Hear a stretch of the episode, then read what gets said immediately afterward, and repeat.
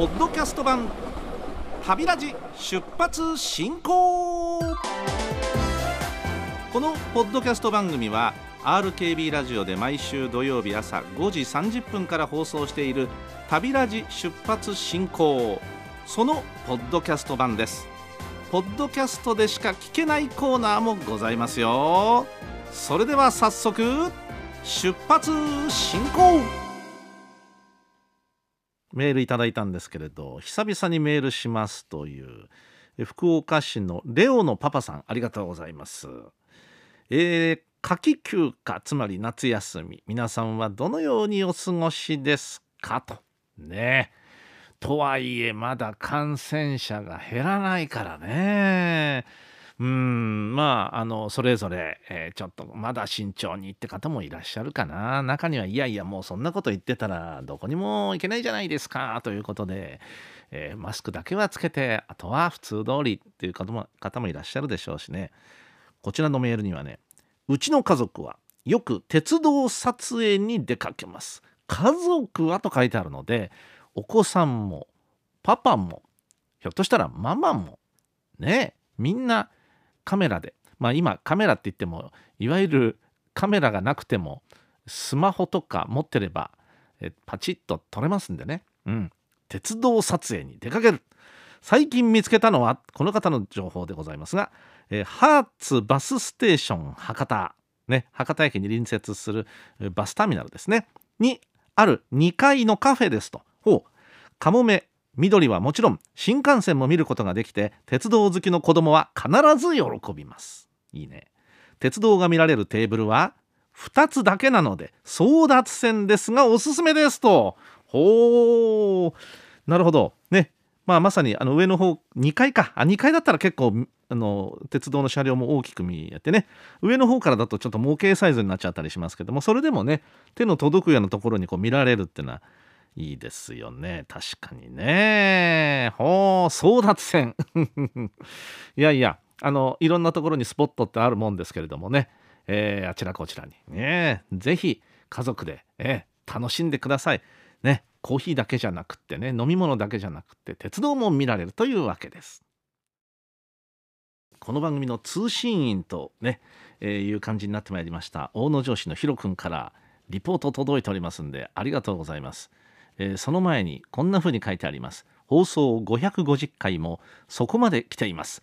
そこまでチェックしていただいてありがとうございます。はい、えー、550回目の放送は10月15日ではないかと思います。はい。今日がですね543回目でございますのでよく数えていただいてまたありがとうございます。でで本題に入りますけどもうん。西鉄天神大牟田線の話題でお送りいただきました。雑所の熊下織間いよいよ8月28日日曜日つまり明日高架化されます。ただし好天時。ね。あまりにもお天気が荒れてると、えー、次の週9月4日となりますとそこまで書いていただいてありがとうございます。リポート内容です。西鉄天神大牟田線連続立体交差事業は福岡県及び福岡市が主体となって2003年から事業を行ってきております。今回高架化される雑所の熊下大間の道路は長年ラッシュ時間帯の踏切での交通渋滞に悩まされていました。しかしこの度の高架化によって対象区間の19カ所の踏切が撤去。踏切による交通渋滞が緩和されます。もう一番の目的はこのためですもんね。うん、だから都市がさらに都市になってどんどん発展していく過程の中でまだまだ全国各地でこういう動きが進んでいくということですからまあもう少し早くても良かったんじゃないかというぐらい福岡およびその近郊の衛星都市っていうのはどんどん人口が増えて、えー、いるわけでしょ？ね、ですからまあかなり不便だったわけですねこの数年ね。あの私数年前にその東京の、えー、国鉄まあ今の JR ですけど。中央線。ね。中央線っていうともう西の方に伸びていくんですけどもね、えー、この中央線がまだ高架化されてない時代の映像を見たことがあるんですよ。ね。信じられないですけどね。複々線化されている中央線がまだ下走ってて踏切なんですよ。うん、しかも人の手で上げ下げしてるっていう。この時代の映像を見てこれは大変だと。もう東京なんて福岡のね何倍も人が住んでるわけで。でここでやっぱり高架化当然しないとっていうことでねうん着手されたわけですけども、うん、これがまあ全国にこうやって都市が都市都市化されていくとどんどんね、えー、そういうことが進んでいくわけですけど。まあ開かずの踏切になるラッシュアワーね。さあ続きがございます。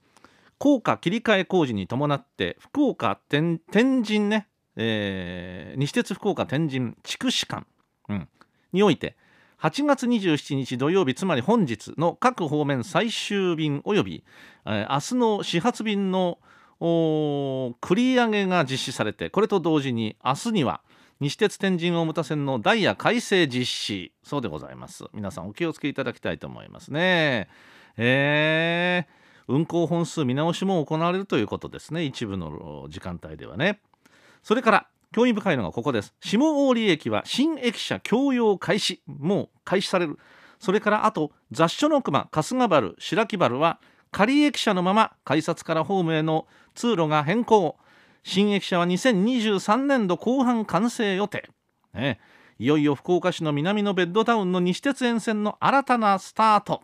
というわけでございましてそんなリポートありがとうございますいやーほんとねでつい先だってあの発表されたえー、雑所の熊と春日原の間に新しい駅ができてその駅の名前が桜並木に決まったっていう発表があったばっかりですもんね。うん、桜並木っていう駅の名前ですよ。えー、空想の世界みたいですね。えー、素敵なんだけど。まああともう一つあの雑所の熊というこの駅の名前ね個人的にはですよ鉄道の駅の名前って全国に非常に読みづらいものが多いんですがだからこそ価値があると思うんですよ私は。ね。えー、いわゆる難読駅名の駅の名前って絶対変えてほしくない派なんだけど時代とともにいやそれは変えていこうっていう動きもねあったりしてねだって JR の南福岡駅以前は雑所の熊だったっていうね JR だって。国鉄時代そうだったですけども。うん私はあの雑所の熊の響き好きなんだけどな。ね。うん。まあのいろんな考えがあっていいと思いますが皆さんはどう思われますでしょうか？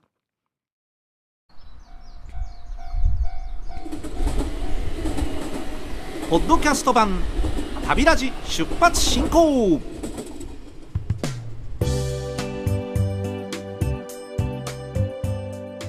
乗務員茅野の鉄道コラム。RKB ラジオで毎週土曜日朝5時30分から放送しています。旅ラジ出発進行。こちらはポッドキャストでしか聞けないコーナーでございます。ポッドキャスト版です。私茅野があるテーマに沿って好き勝手56分しゃべるというコーナーにお付き合いいただくわけでございます。今回のテーマは前回に続いて駅弁。できればその土地に行って食べたいよね。前回私が喋りましたあの駅弁についてのお話ご賛同いただけた方はいらっしゃったでしょうか？ね。やっぱり本来駅弁というのは列車の中で食べるもの。できればですね先週これ言わなかったんだけど車窓を見ながらその車窓から流れる景色もどっちかというとそんなに飛ぶように速いものではなくてゆったり流れていく列車の中から眺めてそして駅弁食べるっていうのが一番だと思うんですけどね。で駅弁について私思うところまだまだございまして例えばあちらこちらで駅弁大会だの駅弁フェアだのやっておりますね。うん。今そういう時代なんです。例えばデパートの斎場だとか私の住んでる近所のスーパーなんかでも駅弁大会って言って駅弁売ってたりして、うん、なんで駅でないのにスーパーで売ってんだって話ですけども、うん。ま、やっぱりそうでもしないと駅弁売れないんですよ。一つはね。先週も言いました通り駅弁を食べながら旅をするそんな人がかつてのことを思えば随分減っちゃってるわけです。一つはまあそれでは困るっていうんでそういうことをやってるっていうのがあるんですけども一つそれによる弊害が今度は出てきた。これ贅沢な悩みなんですけどね。例えば博多駅に行くと博多駅の駅弁以外の周辺の駅の駅弁が簡単に買えちゃったりするんです。私の大好きなオリオの柏飯東筑券博多駅で買えるんですよ。なんでって話です。東京駅に行きますとねいやほら関東周辺えっ、ー、と甲信あたりまで買えるかな？売ってんですよ。東京駅で。いやいやいや嬉しいかな？悲しいかなですよ。ねえ。駅弁っていうのはその土地その土地の特徴が出てるものも中にはある。えー、まあ幕の内弁当はどこの駅でもあるのかな？幕の内弁当はそんなに大きな差はないかもしれませんがまあ何々弁当。北海道なんか行くとねイカ飯とかあるじゃないですか。ね。えーと、日本海側に行くと例えばあのお魚なんか使ったね、えー、マスを使ったお寿司とかねカニが出てきたりとかいう海産物使ったりとかあるわけですよ。釜飯ありますね。その土地土地の、まあ、名産品を使ったお弁当というのも当然あるわけです。ところがそれが今や、まあ、どこでもどこでもって言ったら語弊がありますけどもその土地に行かなくても買える場合がある。でこれはあの弁当だけの話じゃないですね。弁当だけじゃない。うん。各地のいわゆるお土産品ももうその土地に行かなくてもその近くで買える。最寄りというよりもまあ大体その1円という考え方をしちゃってもう今流通が発達してますんでわざわざ行かなくとも買えるわけです。だから味わえちゃったりするわけです。でここに一つその味気なさというかね。うん。うんいうのをまあ私は感じる方なんですよね。いやいやはるばるやってきたぜここまでと。そして目的のものはこれだと言ってああようやくありつけたなという気持ちで食べるのと、うん、そうでないのとにやっぱり先週も言いましたけど同じ弁当の味なんだけどなんかこう感じ方が違うっていうねことはあるんじゃないかなって思います。あまりに便利な世の中になったがためにですね日本列島が非常にただでさえ狭い日本列島が余計にギュギュギュッと狭くなっちゃってる、えー、ですのでまあ手に入りやすくなってるわけです。何でもね。何でも。その土地に行かなくてもお土産買える。いいんですけどうんあまりそれが過ぎちゃうとねちょっとしらけるのよこれは。うんちょうどいい塩梅で止まんないかなと思うんですけどね。うん。まあでもそれを言い出したらキリがないよね。例えば九州のデパートの斎場で北海道店やってるもんね。やってますよ、ええ、北海道のデパートで九州フェアやってますよ。はい。まあ年に1回のことならいいんですが四六時中その状態になっちゃうとやっぱちょっとどうなのっていうふうに思うのは私だけでしょうか。